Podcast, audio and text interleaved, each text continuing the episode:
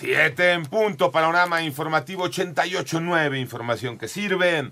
Yo soy Alejandro Villalbazo en el Twitter, arroba Villalbazo 13, es martes 3 de enero.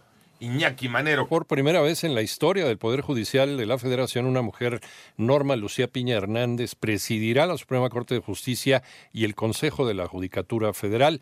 Fue una elección que se realizó en tres rondas de votación y con su designación rompió el techo de cristal y casi 200 años de liderazgo masculino en el máximo tribunal del país. Esto luego de que hace 61 años, por primera vez, una mujer es designada ministra. Norma Piña tiene 35 años de trayectoria en el Poder Judicial, por lo que asegura es la mejor opción para hacer historia y probar que las mujeres están listas para ocupar un cargo de responsabilidad dentro del Poder Judicial.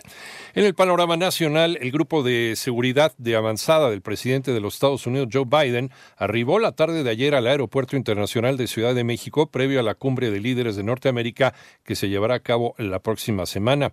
En tanto, un enfrentamiento entre policías municipales de Lagos de Moreno, Jalisco y sujetos armados dejó como saldo tres agresores sin vida, ocho detenidos y un oficial herido.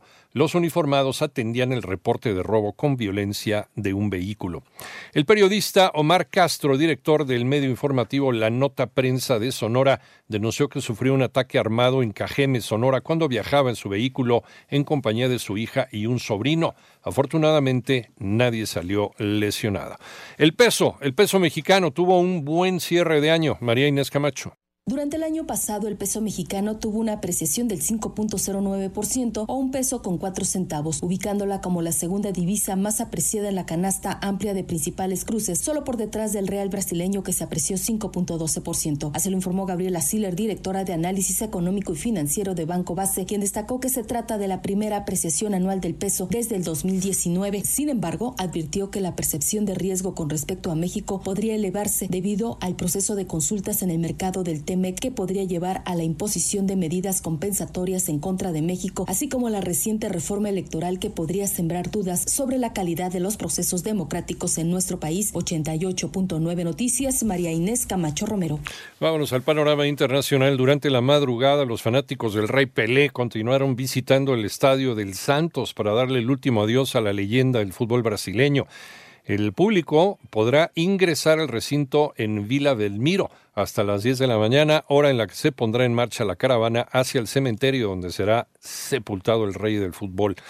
Y en otra de las pérdidas, antes de terminar 2022, eh, la capilla ardiente del Papa emérito Benedicto XVI abrió por segundo día después de que ayer pudiera dar su último adiós al pontífice, 65 mil personas y en espera del funeral que se celebrará el próximo jueves. Rusia ha lanzado más de 80 drones sobre Ucrania en los dos primeros días del año, apostando a una guerra de desgaste. Y es que se trata de drones de fabricación iraní relativamente lentos que son derribados fácilmente por las defensas antiaéreas, aunque su gran número consumen recursos del sistema de vigilancia ucraniano.